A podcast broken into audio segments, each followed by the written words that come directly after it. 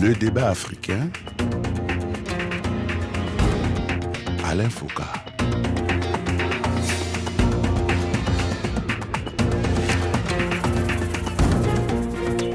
Au Gabon, on l'appelle le Nkwanza. Ressal au Sénégal. Mbojou au Bénin. Akonti au Togo. Tchacho au Mali. Coca-Cola ou Kobwakana dans les deux Congos. Jiangsan au Cameroun et décapage au Niger. Autant d'appellations qui traduisent l'ampleur du phénomène dans toute l'Afrique. Malgré les mises en garde, les conséquences graves sur la santé, les mesures dissuasives prises par les différents gouvernements, les colibés dont on affuble les adeptes, le phénomène de dépigmentation n'en finit pas de gagner le continent. Pratique très féminine au départ qui consiste à se blanchir la peau, qui depuis quelques années touche également la jante masculine. Des artistes de renom et accrochez-vous, un ou deux chefs d'État que nous ne citerons pas ici. Plus grave, certaines mamans, malgré les gros risques de santé, y soumettent même leurs enfants. On a même récemment vu sur un réseau social une influenceuse vantant un produit blanchissant la peau pour bébé. La dépigmentation, un business en plein essor. C'est l'un des secteurs où les produits sont les plus nombreux et les plus variés. Certains sont passés de la crème et des décoctions aux injections. Qu'est-ce qui explique ce phénomène de blanchiment de la peau chez de nombreux afrodescendants? Comment expliquer cette propension, cette obsession à se blanchir la peau? Que font les pouvoirs publics pour juguler ce phénomène de santé publique Bonjour à tous et bienvenue dans le débat africain consacré ce dimanche à la dépigmentation. Avec au téléphone dans quelques capitales subsahariennes, plusieurs invités. D'abord Madame Astou Diouf, dermatologue à l'hôpital Institut d'hygiène sociale de Dakar, ex-polyclinique, présidente de l'Association internationale d'information sur la dépigmentation artificielle. Bonjour Madame Astou Diouf. Oui, bonjour, monsieur Alain. Second invité. de nous recevoir. C'est moi qui vous remercie. Second invité de ce plateau du débat africain en direct de Kinshasa, la capitale de la République démocratique du Congo, Aude Magali Mbenzou fondatrice de Itsina Cosmétiques en RDC. Elle a lancé une gamme de produits naturels qu'elle propose comme alternative aux produits chimiques de défrisage et de blanchiment de la peau. Elle mène aussi une campagne auprès des élèves pour les sensibiliser au danger des produits chimiques pour le blanchiment de la peau. Bonjour Aude Magali Mbenzou. Beauté, monsieur Alain Foucault, et bon, bonjour les auditeurs de Radio France Internationale, les voix du monde. Beauté. Notre troisième invité en direct de Dakar au Sénégal est Anne-Laure Verndoy, enseignante, diplômée en sciences sociales et auteur du livre Décolorer un panorama de la dépigmentation volontaire de la peau. Bonjour Anne-Laure Verndoy. Bonjour à tous et merci pour l'invitation. Je vous en prie. J'ai envie de commencer par vous en demandant qu'est-ce qui peut expliquer ce phénomène de blanchiment de la peau en Afrique? Comment le justifier? Comment comprendre cela? Il y a plusieurs facteurs explicatifs. Euh, déjà, je pense qu'il y a une sous-information sur les réels dangers de cette pratique. Mmh. Euh, on ferme les yeux finalement sur l'éventail et la gravité des risques qui sont encourus, euh, alors qu'encore une fois, la liste est longue, effrayante et les effets indésirables à court, moyen ou long terme, ils sont inévitables. Avant d'arriver aux conséquences, j'ai envie de comprendre pourquoi quelqu'un un matin se lève en disant je vais me blanchir la peau et n'aime plus sa peau. Comment l'expliquer? Ça vient de quoi? Déjà, on est face à des sociétés qui valorisent encore beaucoup le teint clair, malheureusement. Afficher un teint clair dans beaucoup de pays du continent, c'est finalement être davantage complimenté, euh, mis en avant, choisi pour un emploi ou en tant qu'épouse, etc. Euh, donc il y a de nombreuses femmes aussi qui témoignent du fait euh, d'avoir reçu des commentaires de membres de leur famille euh, de type mais fais quelque chose pour ton teint, il est sale, tu pourrais l'améliorer, être plus jolie, etc. Ça veut dire donc, être plus jolie, ça veut dire être plus clair Exactement. Il y a vraiment cette corrélation teint clair, euh, beauté, succès, ré réussite sociale, qui est vraiment très prégnante encore euh, sur le continent. On est aussi euh, face à des médias qui diffusent des modèles de beauté qui sont clairs de peau essentiellement. Donc on cherche à se rapprocher des modèles de beauté qui sont valorisés par la société et notamment à travers les médias. Euh, et ça, c'est aussi un point qui est essentiel. Euh, malheureusement, quand on regarde ici au Sénégal, par exemple, euh, comme dans beaucoup d'autres pays, de nombreuses célébrités, chanteuses, actrices, présentatrices de télévision sont dépigmentées. Dans les publicités, malheureusement, ce sont malheureusement. des femmes claires que l'on met en avant. À studio, vous avez la même explication. Ça vient de quoi? Du fait qu'on ne vante que les, on va dire, on ne met en avant que les personnes qui sont de peau claire. Ça traduit une situation sociale? Ça c'est vrai, parce que pour certaines, la peau claire c'est un signe extérieur de bien-être, d'ascension et de réussite sociale. Alors, nous, au cours de notre consultation, nous avons recueilli plusieurs motivations. Donc, qu'est-ce qui les pousse donc à s'adonner à cette euh, à cette pratique? Alors, parmi ces motivations, euh, il y en a qui te disent, euh, nous, nous cherchons à être jolis. Nous cherchons juste à être belles. Mais pourtant, pour ceux d'une certaine génération, la femme africaine jolie était celle qui était particulièrement sombre de la peau. On parlait des femmes sénégalaises, hein, les montrant comme les plus belles ou les béninoises à l'époque, parce qu'elles étaient sombres de la peau. Qu'est-ce qui s'est passé entre-temps? Ça, c'est vrai. Madame, la, la dame qui en vient de parler vient de le dire. Il y a surtout cette influence, cette influence des magazines, des publicités attractives, idéalisatrices, hein, qui te disent que oui, euh, si tu utilises tel, tel produit, tu auras une peau claire, une peau nickel, sans conséquence. Alors que peut-être la femme qui fait la, cette publicité-là, elle est naturellement, naturellement claire. Mhm. Euh, donc, euh, c'est ce besoin-là, parce que, comme je vous le dis, la peau claire, pour elle, c'est synonyme, c'est synonyme de... Mais moi, j'ai envie de savoir à quel moment ça change vraiment, parce que les gens d'une certaine génération regardaient du côté du Sénégal en regardant cette peau sombre, cette peau ébène, et en disant qu'est-ce qu'elles ont une belle peau, et beaucoup avaient envie de ressembler à ces femmes-là. À quel moment ça bascule? Qu'est-ce qui fait basculer pour qu'on se dise c'est plutôt les femmes claires qui sont jolies aujourd'hui et qui représentent la réussite? En tout cas, les canons de beauté. Vous voyez, la peau, la peau noire, donc, elle a été chantée même par notre président, hein, euh, Léopold Léopold Sédar Senghor. Sédar Senghor, c'est ça. Euh, mais de plus en plus, hein, c'est cette influence-là. Parce qu'il donne comme modèle, hein, même les femmes qui font peut-être euh, les, les journaux télévisés, par exemple, qui sont des femmes claires. hein. Il y a cette influence des, des chanteurs, hein, des, des, des, des mannequins, et de plus en plus même dans les séries télévisées. Les On, choisit plutôt celles qui sont, qui sont de teint clair. Aude Magali. Benzou, en RDC, on sait que c'était un phénomène qui s'est largement répandu avec les artistes, avec un certain nombre de personnes de renom là-bas. Comment expliquer ça au Congo? Sous Mobutu, ce n'était pas exactement ça, mais la chose a, a beaucoup évolué. Pour vous, ça vient de quoi? Alors, Monsieur Foucault, j'ai- j'aime bien quand vous demandez à quel moment ça a changé, parce que nous, nous avons la chance de travailler et le privilège de travailler avec les, enfants, d'aller vers eux. Et j'aimerais vous confier, d'ailleurs, ça m'a fait penser à ça, à un commentaire de, cette jeune fille, Hilary Mati, du Collège Saint-Augustin, une, des écoles où nous sommes allés faire nos, nos campagnes contre la dépigmentation. Les enfants se disent qu'à un certain moment, quand je deviendrai plus grande, plus grande, je voudrais ressembler à la tante. C'est, c'est- ce sont des enfants qui voient euh, leur- la, la- la tante qui a réussi, qui vient avec la grande voiture à la maison, et évidemment plus claire qu'avant qu'elle ait de l'argent. Et Hilary Mati nous, nous, nous confiait, vous, vous savez, Madame Aude, il y a le phénomène cherchant l'argent. Et c'est cette fameuse photo qui est, qui est, qui est coupée, euh, enfin qui est divisée en deux, et qu'à gauche, on voit la même personne un peu plus foncée et mince, et à droite, on voit la même personne un peu plus grasse et, euh, et plus claire, évidemment. Et donc, c'est devenu un phénomène où euh, devenir plus clair est synonyme de réussite, d'affirmation sociale. Mais j'ai- quand même du mal à comprendre parce qu'il n'y a pas que les femmes claires qui réussissent quand même. On voit bien des femmes qui sont pas claires, qui ont réussi et qui représentent beaucoup et sont aussi à la télévision, même si elles sont moins nombreuses, de moins en moins malheureusement. Oui, évidemment, mais c'est dommage que ce soit cette coïncidence-là qui renvoie aux enfants le message selon lequel, quand vous allez réussir, devenez plus clair. Et nous, justement, on va vers eux pour redresser la- l'arbre quand il est encore jeune. C'est pour ça qu'on va vers les enfants, en fait. En leur expliquant que ce n'est pas parce qu'elles ont changé de couleur qu'elles sont, qu'elles ont mieux réussi, qu'elles sont même plutôt... Exactement. Elles risquent même gros. Alors, j'ai envie qu'on parle des produits. On parle des produits. Quand ça a commencé, c'était des petits produits au bord de- de- euh, du marché, des femmes qui le faisaient quelquefois dans le sac.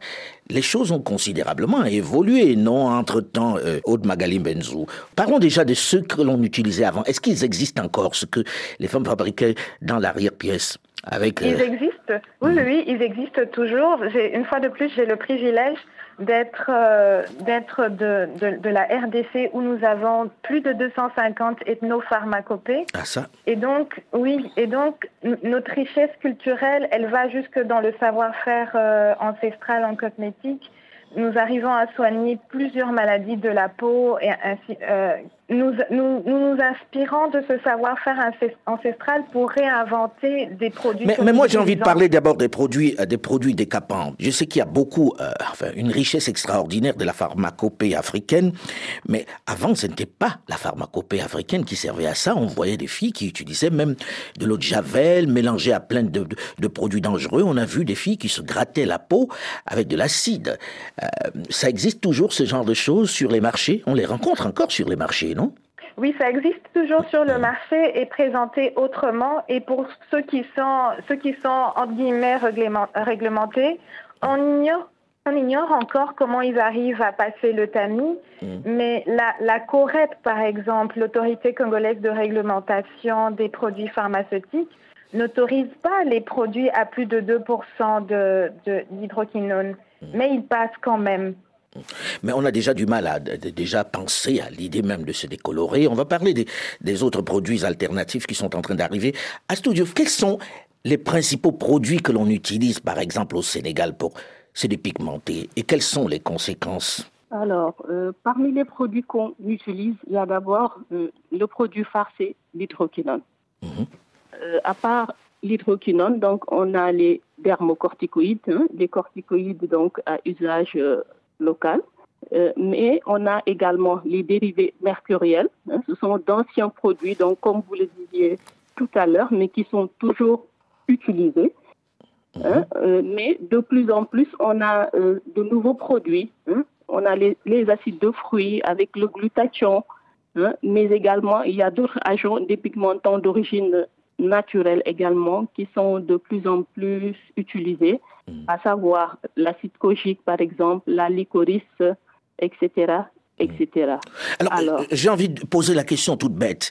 Est-ce que dans tous ces produits-là, il y en a un qui n'est pas dangereux pour la santé? Est-ce que le fait même déjà de chercher à changer de couleur ne détruit pas quelque chose dans notre corps? Pour parler très très simplement.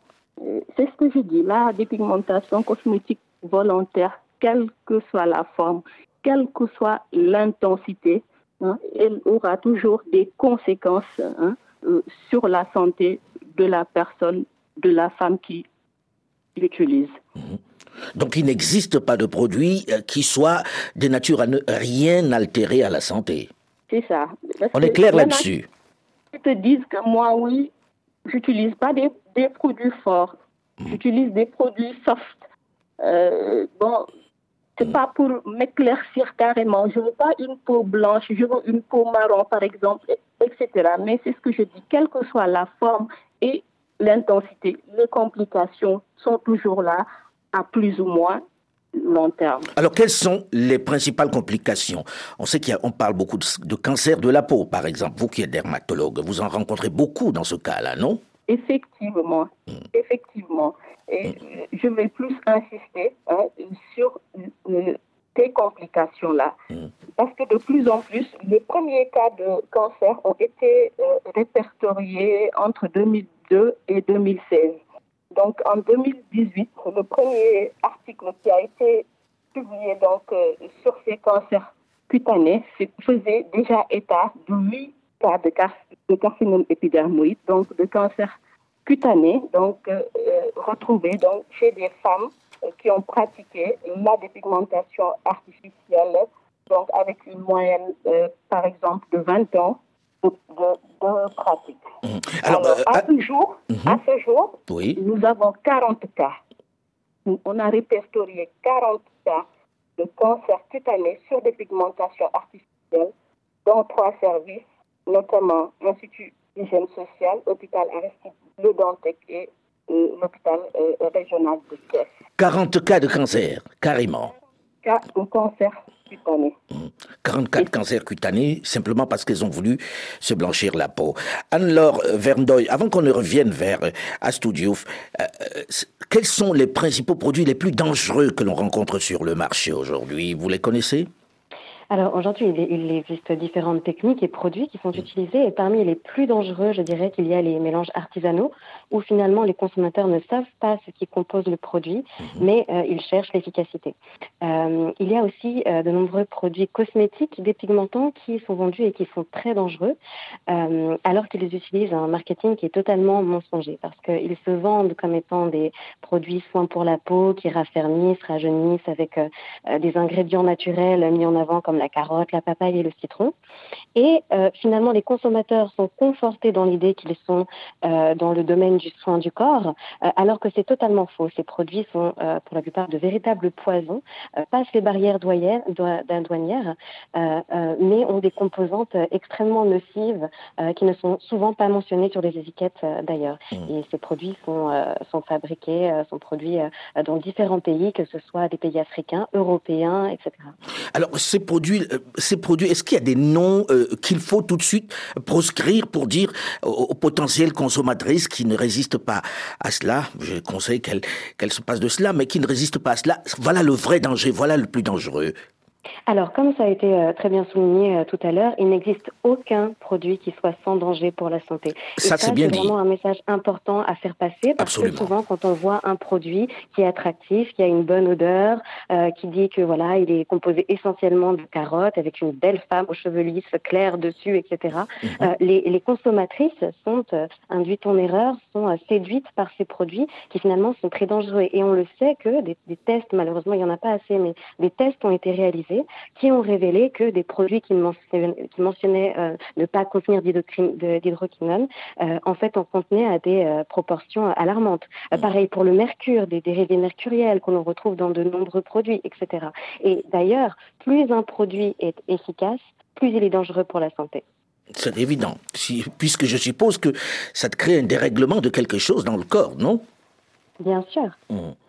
Alors aujourd'hui, comment expliquer que ces produits arrivent sur le marché? Parce que quand on écoute les dirigeants, ils disent on a interdit les produits, on est contre, mais ces produits sont là sur le marché en vente libre. Comment l'expliquer? Puis on a même des grands panneaux dans la plupart de nos capitales vantant ces produits-là. Oui, c'est là toute la problématique, c'est qu'il n'y a pas suffisamment de lois euh, rigoureuses qui encadrent ces produits et qui protègent les consommateurs. Euh, alors c'est compliqué parce que c'est un business qui est colossal, il y a beaucoup d'intérêts financiers en jeu, il y a aussi des gouvernements qui touchent de l'argent sur l'importation de ces produits, donc c'est une manne euh, financière qui, qui, est importante vu l'ampleur de ce commerce. C'est quand même grave, c'est un problème de santé publique et l'État touche de l'argent sur les produits importés. Exactement. C'est un véritable problème de santé publique, c'est un, un, fléau sanitaire et social euh, qui n'est pas suffisamment reconnu par les différentes autorités euh, gouvernementales et euh, globalement à l'échelle mondiale également. Mais là, l'hypocrisie, elle est de toutes parts, puisque vous dites que ces produits arrivent de partout, c'est-à-dire d'Europe, d'Asie, d'Inde, etc., et arrivent sur le marché. Donc, dans les produits d'origine, dans les pays d'origine, c'est pas interdit de fabriquer sur place, alors? Alors ça dépend, il y a des législations qui sont différentes selon les pays, mais mhm. ce qui est sûr, c'est qu'il y a des produits qui euh, sont fabriqués, par exemple en Suisse, en France, etc., qui sont interdits à la vente dans ces pays-là parce qu'il y a des lois plus rigoureuses, mhm. euh, mais qui sont donc vendus impunément dans... Juste interdits à la vente, juste interdits à la vente dans le pays, en gros. Exactement. Mais nous sommes à Paris et on trouve ces produits-là sur le marché. Hein. Quand vous allez, je suis parisien, quand vous allez à, Château-Rouge ou, ou à, euh, dans les quartiers, de, dans le 18e arrondissement, vous trouvez ces produits-là. Ils sont en vente libre. On est en France. Bien sûr. Hum. Bien sûr, en vente libre, certains illégalement, dans le sens qu'ils sont un peu euh, vendus euh, euh, sous le tapis, mais il y a beaucoup de produits qui sont vendus légalement, mhm. et un, ce sont des produits que l'on retrouve encore une fois partout. Dans tous les pays, finalement, on en retrouve. Alors, vous avez dit, il n'existe pas de produit, et c'est ce que disait aussi à Studio, il n'existe pas de produit qui n'ait pas de conséquences. On va en parler dans un instant, parce qu'on parle beaucoup des produits naturels, comme si ceux-là n'avaient pas de conséquences sur la santé. On en parle dans la seconde partie du débat africain, et plus grave encore, on parlera de ceux qui utilisent ces produits pour leurs bébés. Carrément, de plus en plus. On en parle juste après une nouvelle édition du journal euh, sur Radio France Internationale dans la seconde partie du débat africain. Restez à l'écoute et on se retrouve très vite.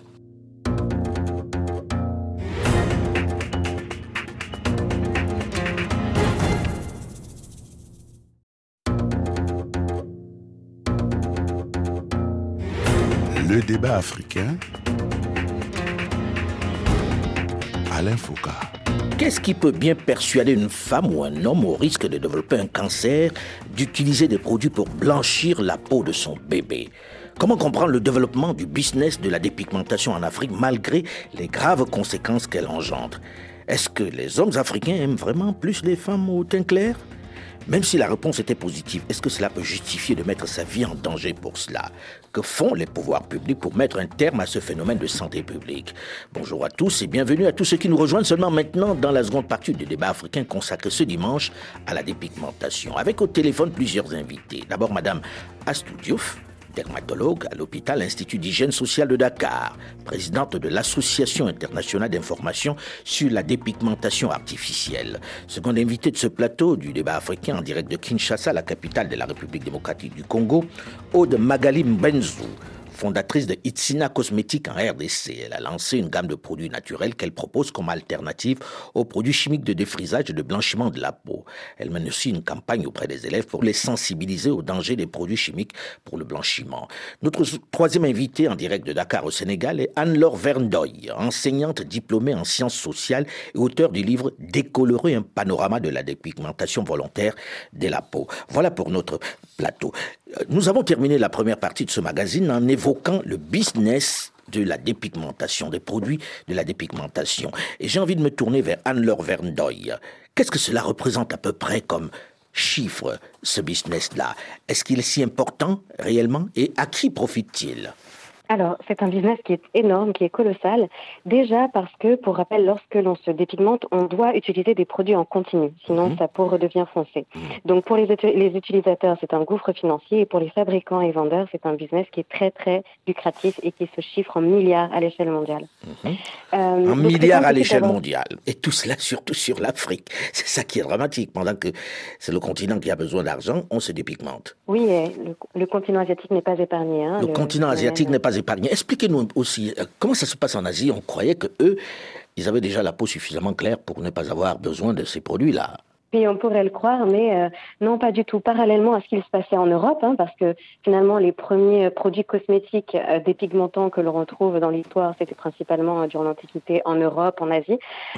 Il y avait cette injonction esthétique du teint, du teint pâle, avoir le teint le plus pâle, possible et sans tache. Et puis, il y avait l'enjeu de la distinction sociale, donc afficher un teint pâle pour montrer qu'on n'avait pas besoin de travailler laborieusement sous le soleil. Et donc, en Asie, on a cette, cette culture, ce culte du teint pâle qui va perdurer. Et euh, aujourd'hui, c'est un business qui est absolument colossal. On a aussi la colonisation qui est passée par là, bien sûr, où on a une hiérarchisation raciale des individus selon le degré de mélanine dans la peau. Et l'Asie n'a pas été épargnée, épargnée. Et comme je le montre euh, notamment dans le livre, finalement, on trouve des mécanismes dans euh, différents pays d'Asie de discrimination des teintes les plus foncées. Ah oui. Donc, non, non. Oui, bien sûr, c'est très présent. C'est un phénomène qui est massif en Asie, qui n'est pas du tout cantonné à, l'Afrique. Euh, les chiffres sont effarants. Euh, on sait qu'en Inde, par exemple, un produit euh, de la peau, enfin pour la peau vendu sur deux est un produit qui est éclaircissant. C'est un business qui est colossal en Inde, juste pour parler de l'Inde. Avec les mêmes problèmes de santé publique oui, bien sûr, parce hmm. qu'il y a des produits euh, qui contiennent du mercure, par exemple, euh, qui sont notamment euh, populaires aux Philippines. Donc oui, il y a des substances extrêmement nocives qui sont aussi utilisées en Asie. Le, mercure, pour rappel, qui est l'une des dix substances les plus les, plus nocives, les plus alarmantes selon l'OMS, et qui, bien sûr, infiltre le système corps, mais infiltre aussi l'environnement, donc est un véritable fléau pour la santé et pour et pour la nature. Alors, docteur Astudiouf, on sait que le Sénégal est fortement touché. Beaucoup de pays d'Afrique de l'Ouest sont très très touchés. Je me souviens, un défilé de mode était, euh, était organisé, un défilé de mode où devaient participer des mannequins et ça a été annulé parce que toutes les filles étaient, étaient décapées, étaient dépigmentées. Quelle est la proportion, par exemple, au Sénégal? On a des prévalences de plus en plus croissantes. Mhm. Euh, la dernière étude qui a été faite euh, en 2018 hein, dans la banlieue dakaroise, notamment à Pékin, retrouvait un pourcentage de 71%. Donc 71% de femmes qui pratiquent 71%. Euh, la C'était la prévalence la plus forte.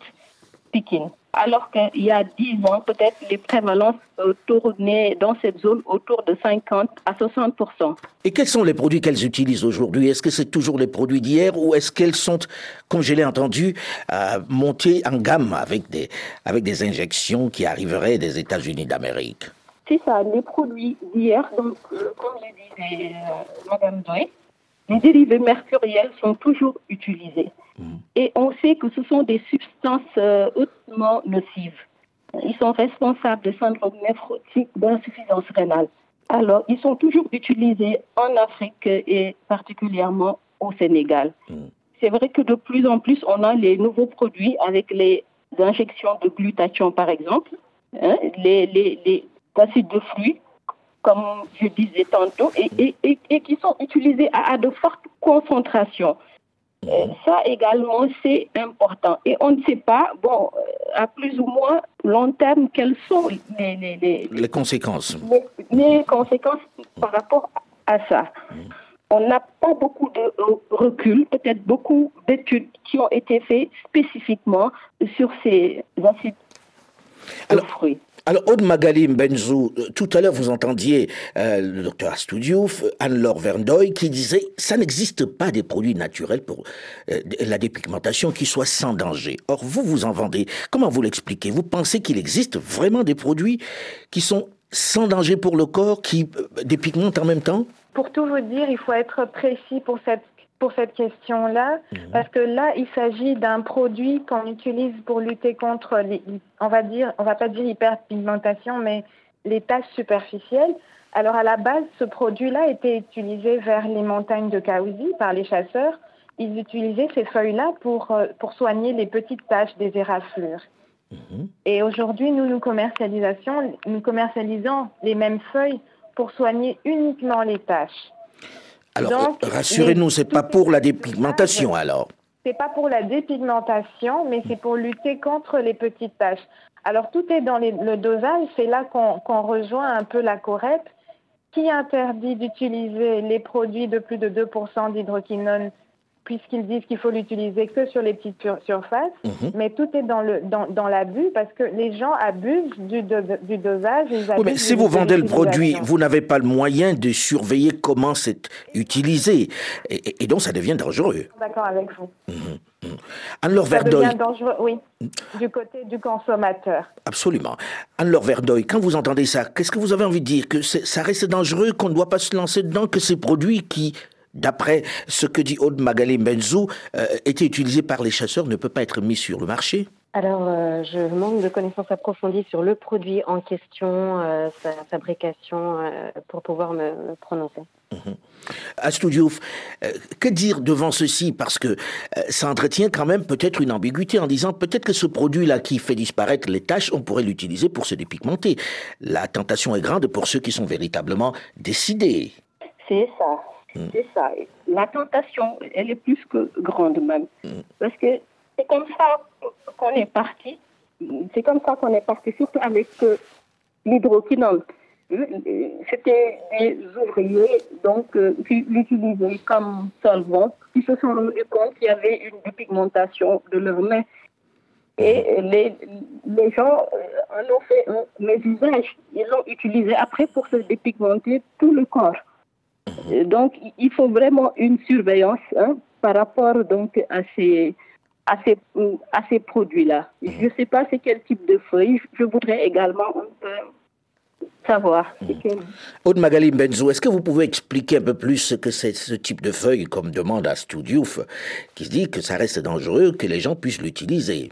Effectivement, c'est dangereux en termes d'utilisation, euh, enfin dangereux entre guillemets. Il n'a pas de risque d'irritation, mais c'est le côté de la cicatrisation qui fonctionne bien et jusqu'à estampiller la tâche. Mhm.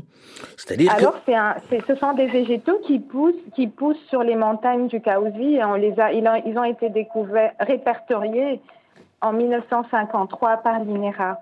Comment vérifier que les gens n'utilisent pas ça à d'autres fins? Est-ce que c'est pas déjà dangereux de le mettre en vente puisque vous ne serez pas là pour contrôler l'usage qui en est fait?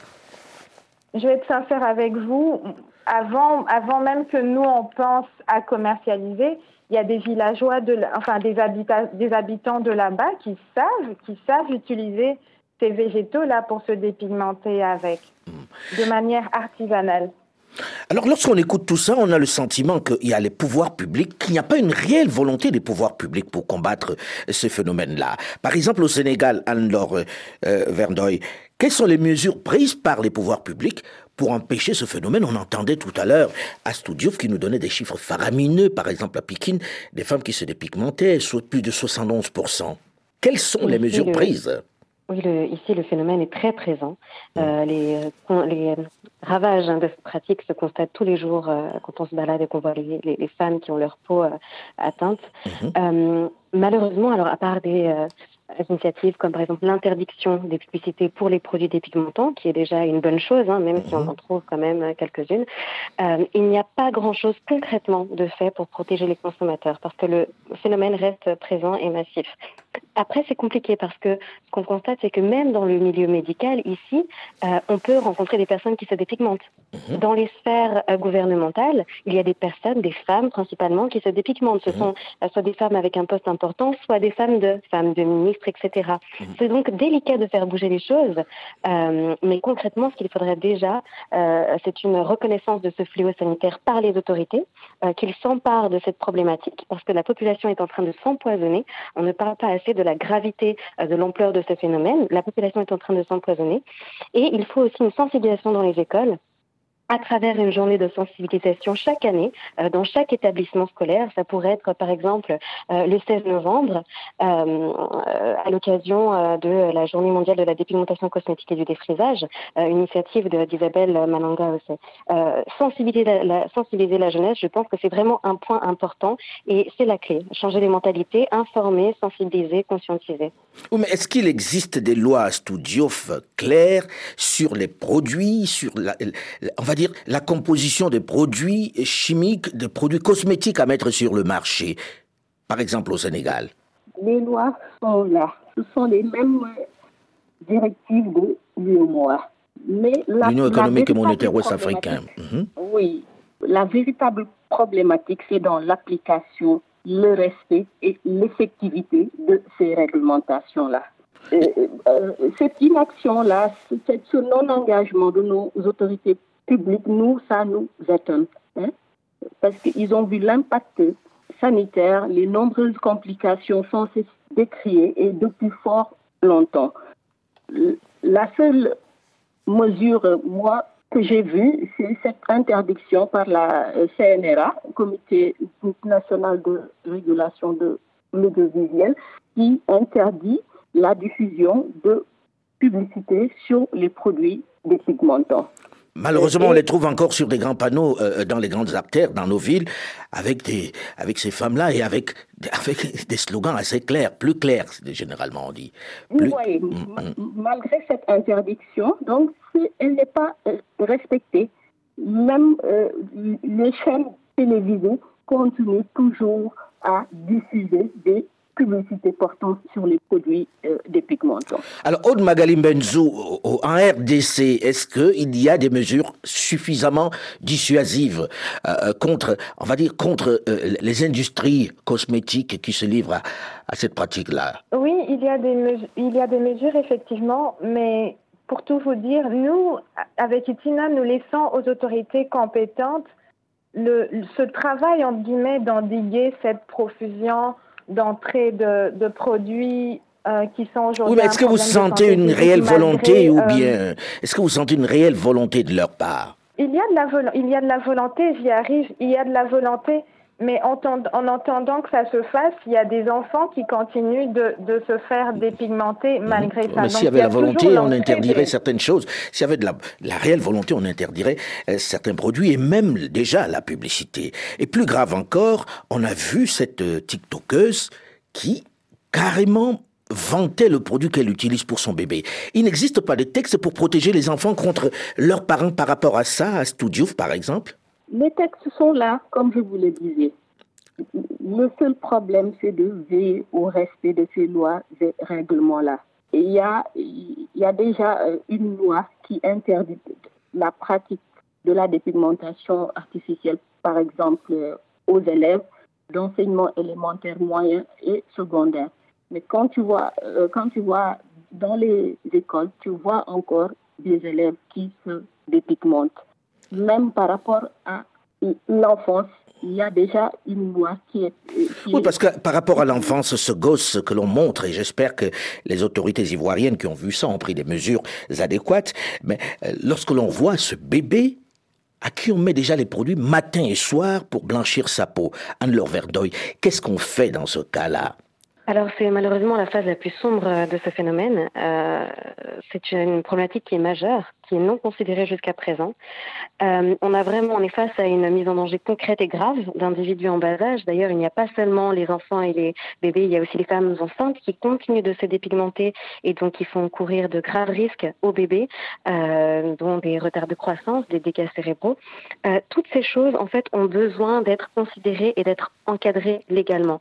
Ça, c'est un, un, appel qu'on peut lancer notamment aux personnes qui travaillent sur différents textes de loi qui sont dans le qui peut peut-être faire bouger les choses euh, pour que des textes prévoient concrètement une protection des enfants à ce niveau, donc mhm. concernant euh, la dépigmentation volontaire de la peau.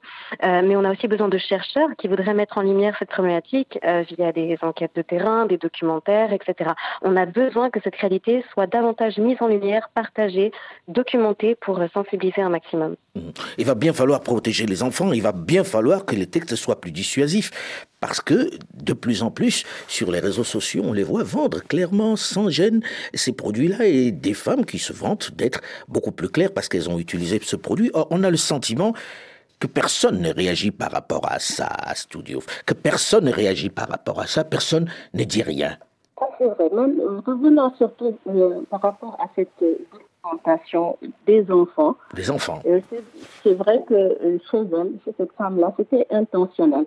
Mais euh, de plus en plus, on retrouve des nourrissons qui viennent en consultation avec leur maman et qui présentent à peu près les mêmes complications, qui ont, les mêmes complications que le Mon Dieu. maman. Ils ont des dermatophysies, des mycoses sur la peau et même une acné.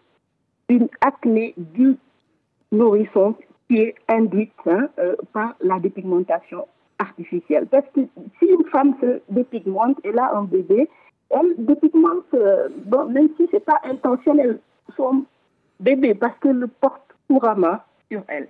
Mhm. Donc les mêmes produits donc vont se retrouver également euh, sur la peau euh, sur la peau de de, de, de, l'enfant. De l'enfant. Est-ce que vous est que, quand vous informez ces dames-là, est-ce qu'elles en ont conscience au moins? Est-ce que vous avez pu faire reculer un peu le phénomène en leur parlant des dangers qu'elles font courir à leurs enfants? On les c'est ce que c'est ce que on leur dit ça tout le temps si vous vous dépigmentez, vous dépigmentez en même temps, en même temps votre, euh, votre enfant, hmm. n'empêche, euh, n'empêche qu'elle ne veuille qu'elle ne veuille euh, s'arrêter. Hmm, elles ne veulent pas s'arrêter, elles sont un peu, elles sont un peu accros. Et ce qu'il y a de, de, grave, c'est qu'elles sont obligées de faire ça tout le temps. C'est-à-dire, si elles s'arrêtent, ben, elles retrouvent leur couleur d'origine, Madame Benzo, non?